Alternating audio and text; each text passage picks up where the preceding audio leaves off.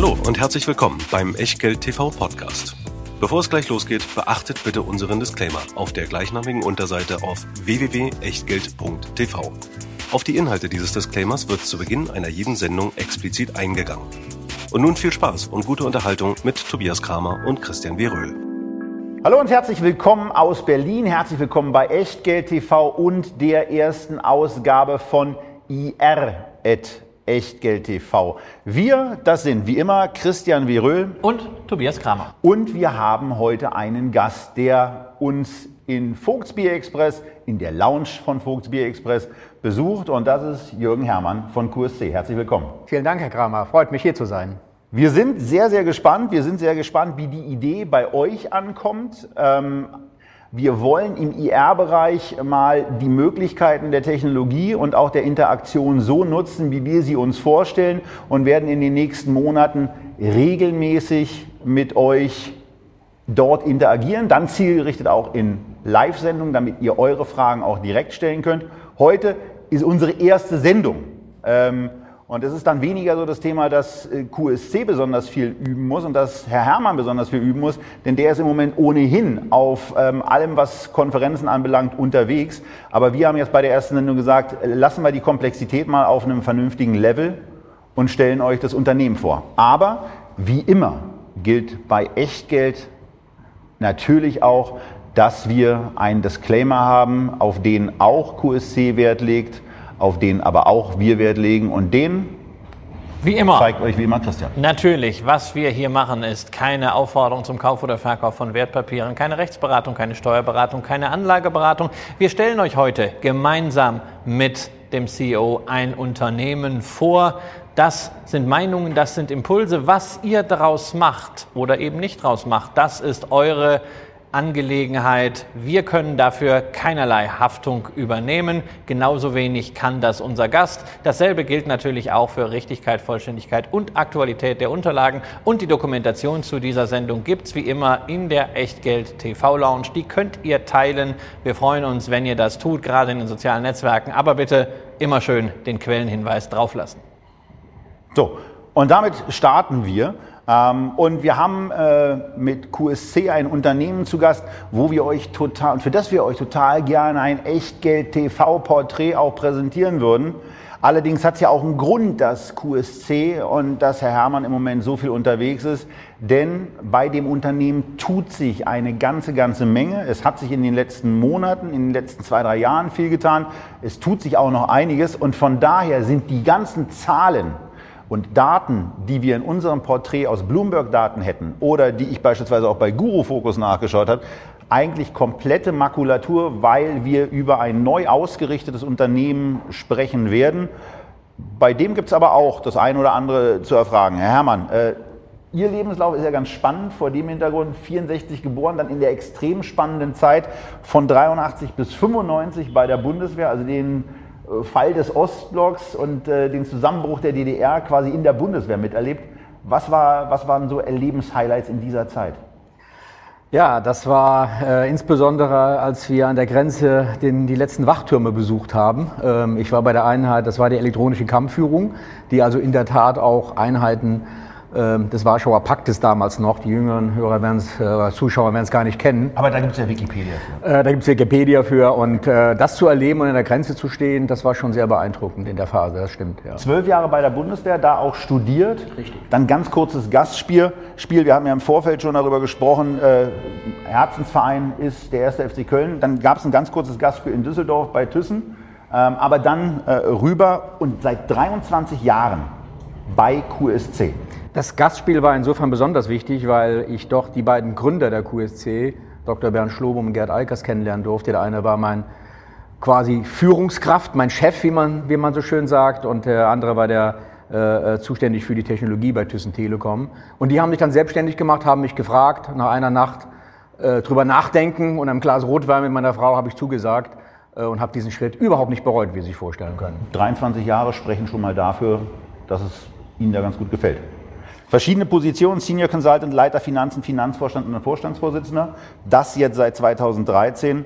Und das ist, glaube ich, der Punkt, wo wir auch zum Status quo gehen. Ja, da hat sich natürlich eine ganze Menge getan. Also ich erinnere mich auch noch sehr gut an äh, QSC. Äh, ich war damals in der neuen Missionsszene äh, fest verankert, selber äh, Prokurist eines Bankhauses in Frankfurt, habe mich mit neuen Missionen beschäftigt. Und äh, ja, das war eine wilde Zeit, damals den neuen Markt. Äh, da ging QSC an die Börse. Ähm, da muss man sagen, viele Unternehmen vom neuen Markt sind längst verschwunden, längst Geschichte. QSC gehört zu den Überlebenden. Allein das ist ja schon mal eine Leistung. Das ist den meisten Unternehmen Unternehmen nicht gelungen. Ähm, was in aller Kürze hat sich seitdem getan, als QSC, als, naja, wie wir damals gesagt haben, naja, auch so eine Telefonaktie äh, an die Börse gegangen ist. Was waren so die letzten 16 Jahre? Wie haben Sie es geschafft zu überleben? Kurz ist jetzt eine Herausforderung.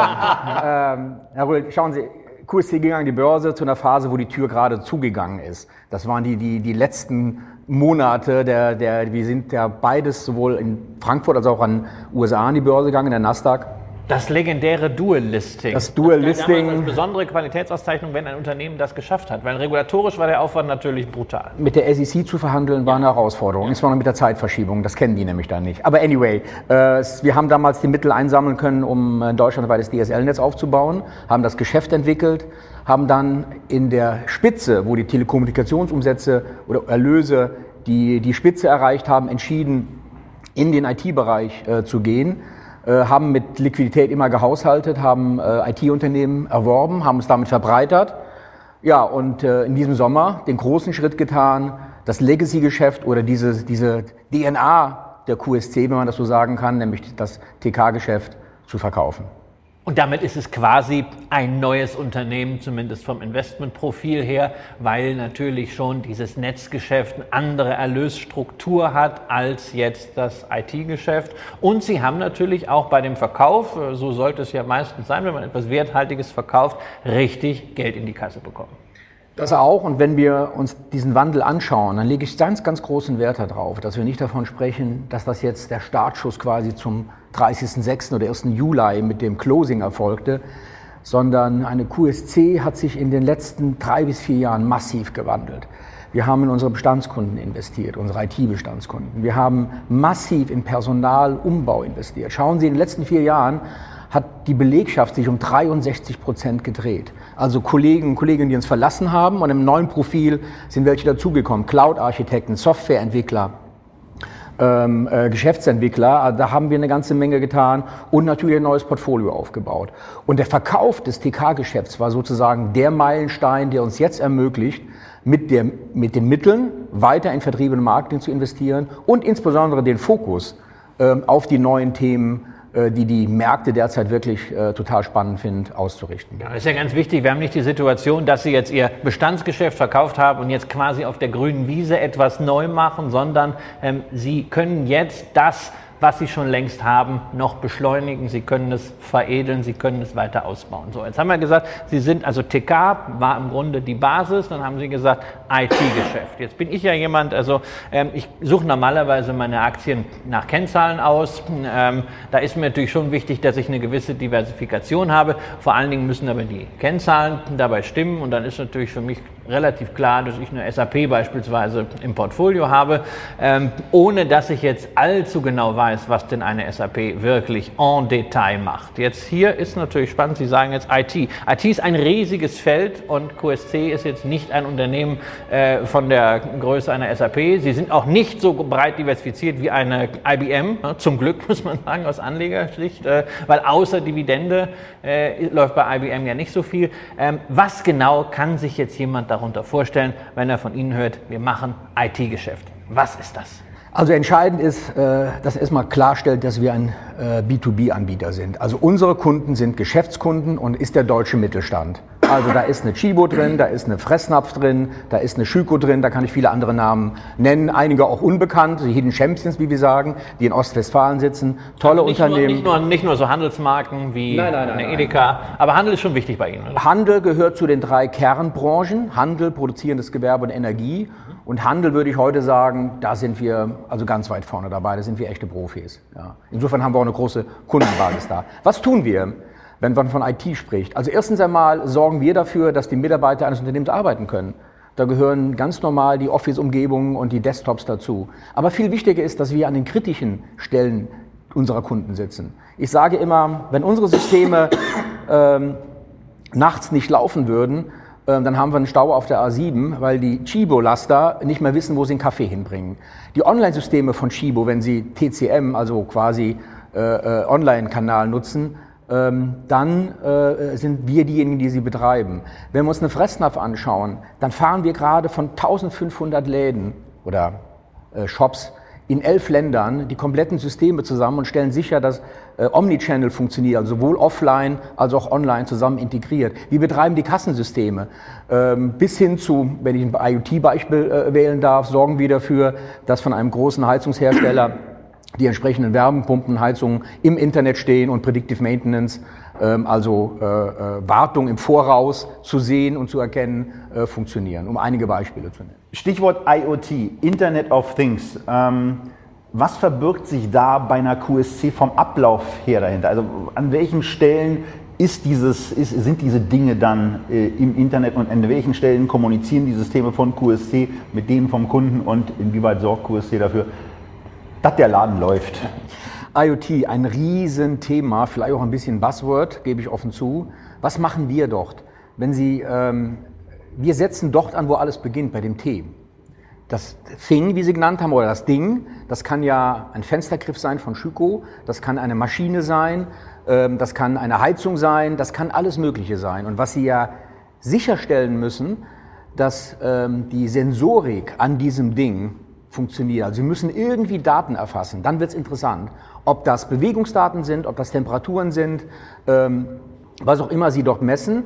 Und diese Daten werden dann sicher übertragen, äh, mit einer Applikation bearbeitet und dann in der Regel in der Cloud gespeichert.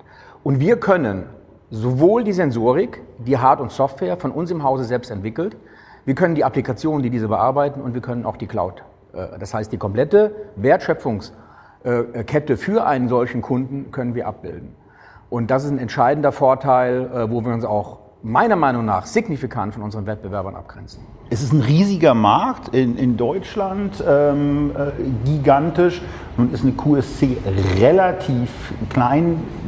Wie kann es da gelingen, zu bestehen, bevor wir dann im zweiten Schritt ja auch noch auf die, auf die Zukunft kommen, was soll eigentlich alles mit dem Geld und so weiter passieren? Aber wie kann man da bestehen und sich auszeichnen? Also es geht ja nicht darum, wenn man den riesigen Markt, wir haben selbst die Zahlen, glaube ich, kommuniziert, gewisse Studien von 65 Milliarden und so weiter spricht.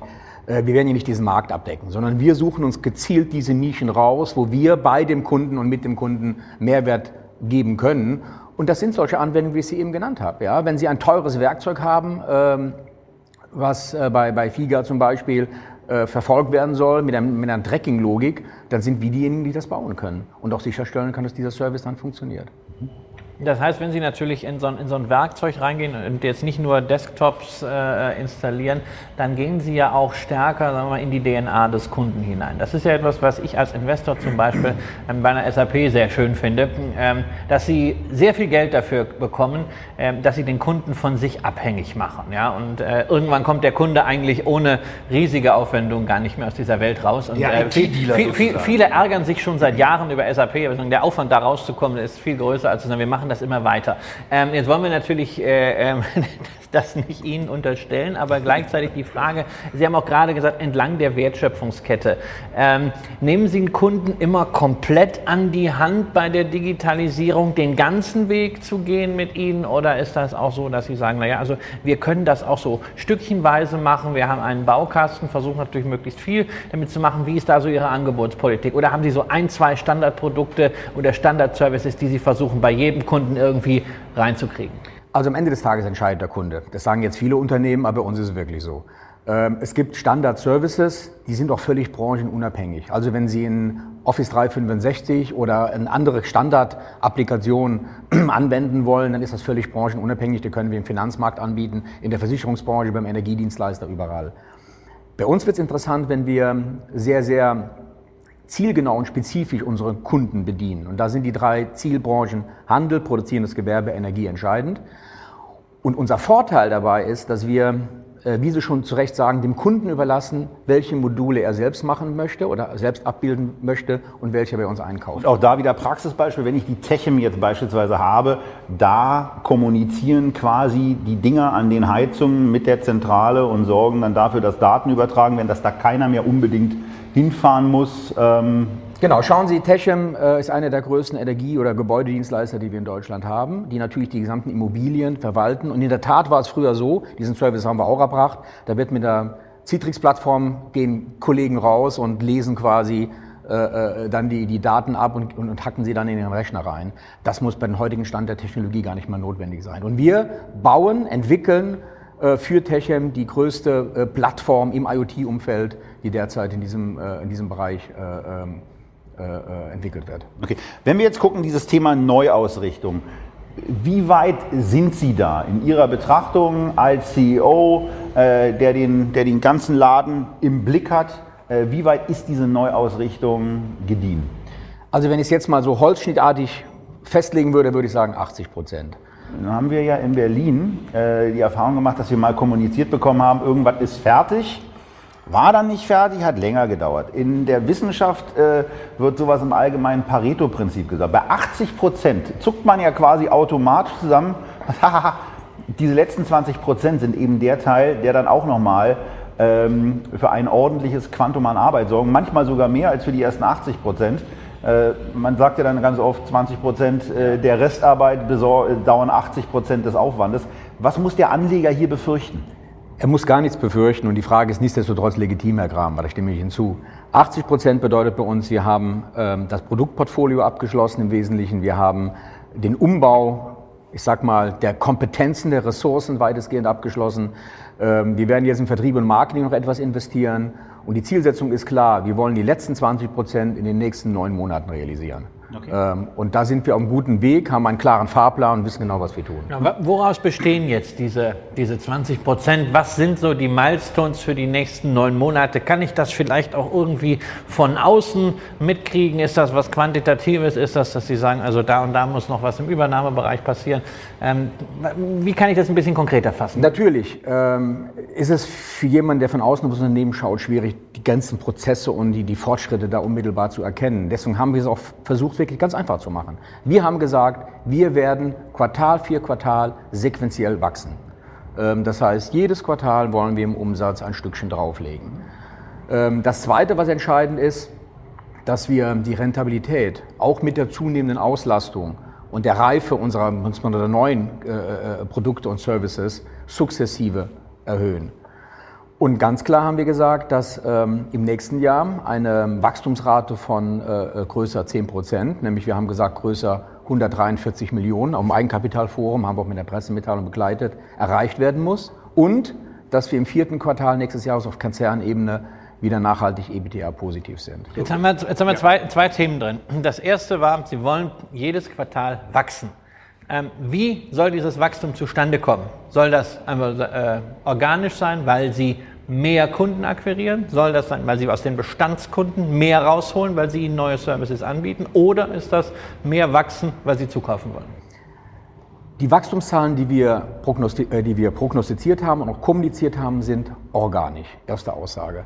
Ähm, und wie wir wachsen wollen, ist relativ klar. Sowohl mit unseren Bestandskunden. Wir haben seit Anfang 2018 keinen einzigen Bestandskunden mehr verloren. Vorher war es durchaus herausfordernd im einen oder anderen Zusammenhang, aber seitdem kein Bestandskunden mehr verloren. Und in der Regel haben wir sogar Services erweitert und ausgeweitet, in einem Fall sogar den Umsatz bei der Vertragsverlängerung um über 100 Prozent gesteigert. Und wir wollen Neukunden gewinnen mit den neuen Angeboten, die wir im Portfolio haben. Die, der Split ist ungefähr 50-50, so um, um Gefühl dafür zu geben. Ähm, Anorganisch wollen wir auch wachsen, aber nicht im großen Stil durch große Zukäufe, wo Umsatz gekauft wird, sondern wir wollen durch Qualität und nicht durch Quantität äh, MA-Transaktionen ergänzen. Und hier geht es um Technologien, die wir brauchen, um unsere Wachstumsstrategie zu ergänzen. Beispielsweise, sag mal, die kleine Beteiligung, äh, die wir vor wenigen Wochen kommuniziert haben, äh, an einem äh, KI-Startup aus dem äh, Umfeld der RWTH Aachen, der KI-Schmiede ähm, in Deutschland, auch für Technologie. Und der Professor Dr. Matar ist der KI-Professor äh, an, der, an der Universität gewesen, gewesen, weil er mit 63 Jahren emeritieren muss. Ähm, das sagt die Hochschulverordnung sozusagen. Ähm, und äh, jetzt mit uns äh, diese Themen weiter vorantreibt. Okay. Was, was, was bei dem Ausblick, ähm, den ich ganz gerne noch mal ein kurzes, äh, einen kurzen Moment zurückstellen möchte, äh, eben auffällt, ist, dass das Wort Rentabilität, was Sie gerade ja auch gesagt haben, sehr wichtig erscheint. Weil was, was bei mir ja immer ein, Schwerpunkt ist, wo ich sage, ich gucke ja ganz gerne, was sind eigentlich, was ist eigentlich bei den Gewinnen los und ähm, Sie sind IT-Dienstleister, machen wir es einfach mal mit, dem, mit der Headline, 32 Millionen Euro Quartalsumsatz, aber nicht profitabel, wo ich mich frage, warum eigentlich nicht? Das ist auch eine Frage, die den anderen potenziellen Investor oder bereits Aktionär äh, äh, äh, auch fragt und die Antwort ist relativ klar. Wenn Sie, und vergessen Sie bitte einmal die aktuelle Segmentberichterstattung, die Sie heute noch finden, weil die sehr durch das TK-Geschäft eigentlich beeinflusst ist, was so in der äh, äh, keine, keine Rolle mehr spielt. Und wenn Sie da drauf schauen, ähm, dann können Sie heute Geschäft finden wie unser SAP-Geschäft, das ist profitabel. Und also SAP-Integration machen Sie da? Oder? Wir machen mit über 250 eigenen Mitarbeitern, ähm, äh, machen wir alles, was im SAP-Umfeld entscheidend heute gefragt wird, insbesondere äh, S4HANA-Migration, äh, ein Top-Thema aktuell im Markt. Ähm, dann haben wir unser Rechenzentrumsgeschäft, unser Co-Location-Geschäft. Da sage ich immer, dass da werden wir Quadratmeter vermieten in den Rechenzentren. Hochprofitabel machen wir vielleicht mit ungefähr 20 Millionen äh, äh Jahresumsatz, äh, 4 Millionen EBTA. Ganz normales, profitables Geschäft. Aber wo, wo wir, wo wir Geld? Geld? verlieren, ist der falsche Begriff, äh, wenn ich es da korrigieren darf, Herr Röhl. Wo wir Geld investieren und auch noch ein Stück aufholen müssen, sind die neuen Themen. Und das ist Cloud und das ist IoT. Aber wir sehen hier schon, wie die Entwicklung sich positiv äh, äh, gestaltet und sind da sehr optimistisch, dass das im nächsten Jahr auch auf Konzernen sich niederschlägt. Dann wären wir so ein bisschen bei dem Margenthema und der Fragestellung, was ist eigentlich? In, in welche Margen äh, wollen Sie denn mal perspektivisch hineinwachsen? Also weil äh, IT-Dienstleister haben wir ja an der Börse äh, ähm, relativ viele, ähm, sind ja bei Großunternehmen wie, wie Bechtle ein gewisses Margenniveau gewöhnt, wo man schon sagt, naja, die sind eigentlich schon fast wieder margenschwach. Einige Boutiquen haben lange Zeit äh, fett zweistellige Margen äh, hier abgeliefert, ähm, Systemhäuser. Was ist so Ihre Zielmarke? Wo wollen, Sie, wo wollen Sie hin und was glauben Sie, bis wann Sie diese Zielmarge erreichen können? Wir haben Mittelfristziele rausgegeben, um da transparenter zu werden. Die zielen auf das Jahr 2022. Da wollen wir 200 Millionen Euro Umsatz erzielt haben, organisch, ich wiederhole das nochmal, mit einer EBDA-Marge, die äh, über 10 Prozent liegt. Das ist die Zielgröße. Ich möchte aber auch dazu sagen, Herr Röhl, wenn wir diese anderen Namen vergleichen, die zum Teil auch in den letzten Jahren sehr erfolgreich waren, das will ich auch gar nicht in Abrede stellen. Diesen Erfolg haben wir in dieser Form nicht gehabt, weil wir auch an dem Umbau des Unternehmens gearbeitet haben. Aber ich sage Ihnen auch, das, was die letzten sechs, sieben, acht, neun Jahre in der IT-Welt richtig war und, und geholfen hat, wird die nächsten sechs, sieben, acht Jahre nicht der richtige Weg sein. Ja? Und da geht es nicht nur darum, Hardware zu verkaufen oder Standard-Outsourcing-Verträge zu machen, sondern es geht darum, die neuen Themen, die gerade mit der Digitalisierung Einzug halten, äh, äh, entsprechend abzubilden. Und da haben wir heute eine Vielfalt. Wir haben Datenmengen, wie sie noch nie vorher da waren, durch Internet of Things und die Sensorik. Wir haben Applikationen, die leistungsfähig sind, wie sie noch nie vorher da waren. Und über Speicherkapazitäten und den Zugriff auf Speicherkapazitäten und die Kosten, die damit verbunden sind, brauchen wir gar nicht zu reden. Äh, Stichwort Cloud. Das heißt, es ist ein wahnsinniger Umbruch im Gange und wir stehen gerade am Anfang dieser Kurve, die dann nach oben geht. Warum, das werden Sie auch Ihren Kunden sagen müssen, warum glauben Sie, dass Sie diejenigen sind, die diesen Umbruch am besten meistern können? Oder besser als andere. Oder besser als andere? Erstens, weil wir jetzt diese Mittel, diese Ressourcen, und damit meine ich sowohl Technologie als auch Mitarbeiter, nicht vergessen, die werden uns immer mehr von der Infrastruktur wegbewegen, ähm, die haben wir an Bord. Wir haben eine Kundenbasis an Bord aus dem gesunden deutschen Mittelstand, die alle vor den Herausforderungen der Digitalisierung stehen. Wir können diese Technologien, die die Grundlage spielen. Und da, nur dazu brauchen wir sie. Das ist ein Mittel zum Zweck Technologie. Ja? Die können wir integrieren, wir können die gesamte Klaviatur. Und eines möchte ich wirklich betonen. Ähm, unsere Zuschauer werden nur in diese Aktie investieren, am Ende des Tages, wenn sie, wenn sie ein Stück dem Management vertrauen, dass die wissen, was sie tun. Und so denken Mittelständler doch auch. Der wird doch mir nicht Zugriff zu den sensiblen Daten, zu den kritischen Unternehmensprozessen geben, wenn er nicht vertraut. Und dieses Vertrauen haben wir uns über Jahre erarbeitet und das ist wirklich auch ein USB, den der QSC hat. Und da sind Sie natürlich gerade mit, äh, mit Ihrer Vita und Ihrer langjährigen Zugehörigkeit zum Unternehmen beim Mittelständler natürlich schon mal gut angesehen, nicht? wo man ja bisweilen gegen die Söldnermentalität äh, im äh, äh, bei börsennotierten Unternehmen durchaus etwas hat. Ja. Äh, das ist sicherlich ein äh, Pluspunkt, wenn man auch auf die Nachhaltigkeit schaut, die ja äh, vielen äh, familiengeführten Unternehmen auch sehr wichtig ist. Und ich kann Ihnen garantieren, vor jedem größeren Vertragsabschluss und vor jeder größeren Vertragsverlängerung steht in der Regel ein Termin des Vorstands, also meiner Person, mit dem Eigentümer, äh, mit dem Geschäftsführer und mit dem Vorstand des Kunden. Das ist nochmal in die Augen schauen, äh, die letzten Fragen klären. Manchmal sind die Termine nur eine halbe Stunde lang. Die anderen Dinge sind alle schon geregelt. Äh, und dann gibt man einen Handschlag drauf und dann werden die Verträge geschlossen. Jetzt haben wir schon ein bisschen was zum Thema Wachstum gehört. Wir haben auch gehört, dass durch den Verkauf Liquidität freigesetzt wurde, dass keine Schulden mehr da sind. Also man hat auch ähm, ordentlich, ordentlich Spielmasse. Und ähm, in, der, in der Unternehmenspräsentation ist ja auch ein Teil mit dabei, wo, wo es um Mittelverwendung, äh, also Liquiditätsverwendung geht. Da steht unter anderem, dass 25 Millionen dafür vorgesehen, vorgesehen sind, dazu zu kaufen. Nun ist 25 Millionen in diesem Bereich nicht viel, ein bisschen was, was Sie da machen wollen, haben Sie schon gesagt, aber äh, erleuchten Sie uns doch mal ein bisschen, was soll da noch so passieren? Ich finde 25 Millionen. Ja, ganz grundsätzlich natürlich total. Sehr viel Geld, um das vielleicht vorweg zu sagen. Äh, aber es geht nochmal, es geht ja nicht darum, wenn es sie denn geben würde, eine zweite QSC zu kaufen und dann einen Synergie-Case zu bauen, wie man das so schön in der M&A-Sprache sagt, sondern es geht darum, gezielt Technologien ähm, dazu zu nehmen, die unsere Strategie unterstützen. Wir haben KI genannt. Äh, ich könnte mir im IoT-Umfeld was vorstellen.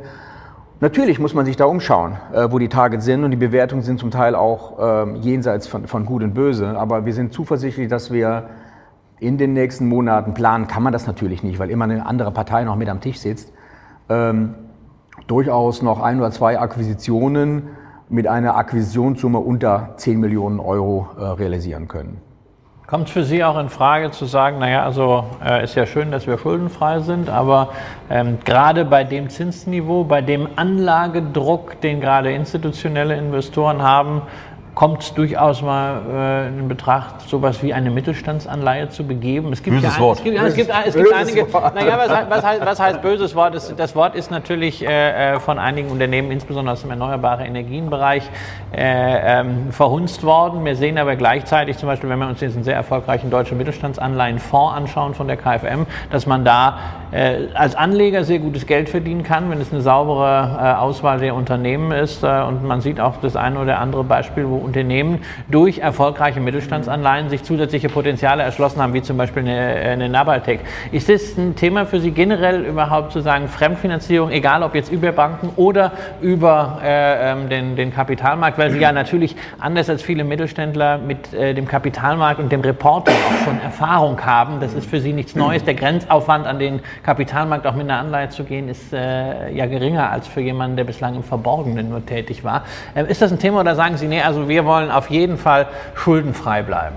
Nein, nein, natürlich nicht. Wir haben ähm, mit der, nach der Akquisition alle unsere Schulden zurückgezahlt. Übrigens auch vor dem Hintergrund, dass die Verträge, die, die sich auskennen mit solchen Kreditverträgen, die wissen, dass da Covenants drin sind. Und wir hätten vielleicht sogar die ganze Transaktion gefährdet, wenn wir da mit 35 Banken in, in die Verhandlungen eingestiegen wären. Da wollte ich lieber den Cut haben. Deswegen haben wir die, diese Entscheidung getroffen, die, die Schulden zurückzuzahlen. Wir werden Jahresende mit circa 65 Millionen Euro nette Liquidität das Jahr abschließen ähm, und haben eine Eigenkapitalquote, die über 70 Prozent liegt. Da sind wir ein gesundes Unternehmen. Und natürlich gibt es für uns auch die Möglichkeit, ähm, wenn es denn Sinn macht äh, und wir diese Mittel äh, benötigen, sei es jetzt über Fremdfinanzierung oder andere äh, Instrumente, den Zugang zum, äh, zum Kapitalmarkt und zum, äh, zu Anleihen wieder zu, zu schaffen. Und damit auch das Wachstum zu ermöglichen, was ja in den Präsentationsunterlagen sehr präzise ausgewiesen wird. Ähm, diese eine Million mehr pro Quartal, diese 1,5 Millionen mehr pro Quartal, die Sie dann jedes Jahr noch ein bisschen steigern wollen. Das funktioniert auf, einer, auf einem Excel-Sheet natürlich relativ einfach. Ähm, wie realistisch ist sowas und was ist eigentlich dafür auch notwendig? Sie haben 63 Prozent ähm, Austausch angesprochen. ähm, beim Personal. Äh, was ist dafür auf der Personalebene notwendig, dass diese Ziele realistisch sind und dann auch erreicht werden? Denn daran äh, werden wir sie dann ja auch bei zukünftigen Sendungen messen. Wir haben ja die Folien dann da. Das ist legitim, Herr Kramer, dazu stehe ich auch. Übrigens messen, ähm, lassen Sie mich das ruhig äh, unseren Zuschauern äh, ergänzen. Die Ziele größer 143 Millionen Umsatz im nächsten Jahr und das Ziel im vierten Quartal EBITDA positiv zu sein, Ceteris Paribus. Ähm, wenn wir das nicht erreichen, ist der Bonus oder die Boni des Managements Zero, null. Also daran lassen wir uns auch messen, ähm, um das vielleicht kurz zu erwähnen. Wenn Sie das Wachstum ansprechen, ähm, dann kommt es wirklich äh, darauf an, jetzt den Vertrieb so auf die Straße zu bringen, dass, die, dass die Pipeline gefüllt ist, äh, der Funnel gefüllt ist. Äh, das kann man heute über CRM-Systemen auch sehr gut messen. Das kann ich in meinem iPhone, wenn ich unterwegs bin, tagesgenau verfolgen, wo die, wo die Themen sind. Und wir haben ja einen langen, einen langen, Auf, einen langen Vertriebszyklus sozusagen. Ja? Und wir haben die Zahlen noch kommuniziert, um Transparenz zu schaffen. Stand heute, Ende Q3 standen wir bei 109 Millionen. Stand heute Morgen waren wir schon über 120 Millionen Auftragseingang. Äh, Auftragseingang ist die vertraglich garantierte äh, äh, Betrag, wo Verträge unterzeichnet sind ähm, für die nächsten Jahre sozusagen. Und das gibt mir auch die Planungssicherheit, dass wir diese Ziele, die wir kommuniziert haben, erfüllen können. Gut, das heißt, das ist natürlich etwas, was für Anleger sehr wichtig ist, ihre Quartalsmitteilungen zu, äh, zu verfolgen. Denn also normalerweise ist diese Denke von Quartal zu Quartal ja auch etwas, das wisst ihr, was wir überhaupt nicht mögen, sondern wir mögen den langfristigen Plan. Der langfristige Plan ist ja auch da, aber ähm, Sie haben sich ja bewusst selber auch diese äh, Quartalsdenke äh, verordnet, um regelmäßig überprüfen zu können, äh, sind wir on track. Und das ist natürlich etwas, was jeder Aktionär hier dann auch äh, mitverfolgen sollte im Rahmen der, äh, der Strategie äh, zu schauen, funktioniert das Wachstum? Warum glauben Ihnen eigentlich die Analysten nicht so recht, was das Wachstum nach hinten raus angeht? Also wenn ich die Studien mir anschaue, äh, ich glaube, die letzte Studie war jetzt von, äh, von Warburg, äh, auch wieder, also die 200 Millionen, die Sie fürs Jahr 2022 sehen, ähm, da machen die Analysten 170 äh, raus. Und es ist natürlich schon äh, mal eine Hausnummer, die ist äh, deutlich geringer. Das ist ein Achtel weniger und das ist unter Umständen das Achtel, was fehlen könnte, zu der Profitabilität, die dann ja endlich da sein sollte. Gute Frage, Herr Röhl. Äh, die muss ein Investor sich stellen. Äh, und ähm, natürlich haben wir in den letzten Jahren nicht nur geglänzt. Ich will hier gar nicht auf die Gewinnwarnung 2014 zurückgehen und ähnliches. Ähm, das hatte verschiedene Gründe. Fakt ist, die meisten Analysten sehen uns heute in der Bandbreite von 1,40 bis 1,80. Ähm, und genau wie der ein oder andere, der vielleicht noch überlegt, ob er in unsere Aktie investieren sollte, ähm, ist es eine Frage, will man noch das ein oder andere Quartal sehen, wo das, was wir prognostiziert haben, auch wirklich passiert. Weil der Umbruch, den das Unternehmen quasi in den letzten Jahren vorgenommen hat, ist so gewaltig und das Neue ist so neu, dass der eine oder andere durchaus noch mit einem gewissen Zweifel draufschaut, kann denen das gelingen. Ja. Deswegen tut man sich natürlich auch schwer mit der Bewertung ja. der Aktie. Du hast das angesprochen. Ja? Äh, Gewinn äh, pro Aktie ne, ist natürlich äh, durchaus, auch wenn ich äh, natürlich vom Tanz ums goldene KGV-Kalb wenig halte, äh, ich mag Gewinne sehen. Ja? Und äh, weil nur mit Gewinnen sind am Ende auch Dividenden möglich. Weil das ist der Grund, warum wir am Ende in der Aktie investieren, dass wir wieder mal was rauskriegen. Ähm, jetzt Gewinn pro Aktie 2022 ähm, steht in der einzigen Studie, die ich kenne, auch noch irgendwo ein Minuszeichen. Äh, jetzt haben Sie gesagt, also wir werden okay profitabel sein, Break-Even wieder auf Basis äh, des, des EBITDA Ende 2020 im vierten Quartal. Ähm, Cashflow ist ein, ist ein anderes Thema. Ähm, wann wird denn da auch mal unter dem Strich ein positives Net Income stehen, ein positives Ergebnis der Aktie? Also entscheidend ist, dass wir erstmal Ziele für EBITDA und den Free Cashflow rausgegeben haben. EBITDA für äh, Q4 2020, sprich nächstes Jahr, und Free Cashflow, weil wir einen gewissen Investitionsbereich haben, 2021.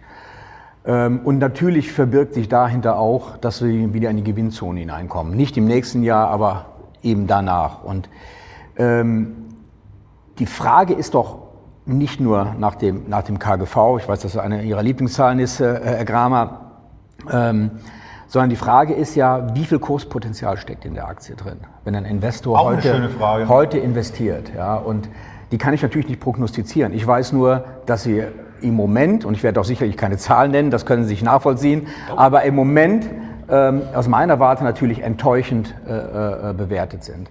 Aber lassen Sie mich noch einen, einen Punkt machen, der wenn, wenn, ich, wenn man selbst auch, ich bin ja auch Anleger, nicht nur bei der QSC, sondern auch in, in, in anderen. Und für mich ist auch immer wichtig, wo ist irgendwo so ein, so, ein, so eine Sicherheitsschwelle, so ein Downside, wenn man das so sagen kann. Weil die Fantasie nach vorne ist schon gegeben, wenn wir nur ansatzweise diese Ziele, ähm, die, wir, die wir dort kundgetan haben und kommuniziert haben, realisieren können. Und wenn Sie eben die Zahl von 145 ähm, äh, Marktkapitalisierung nehmen und die 65 äh, Millionen Kasse abziehen, äh, um ein Beispiel zu nehmen, ähm, dann sind Sie irgendwo bei, bei um die 80 Millionen. Da sage ich ja mal, die sind heute schon gewährleistet dadurch, ähm, dass wir ein, stabiles Colocation-Geschäft haben.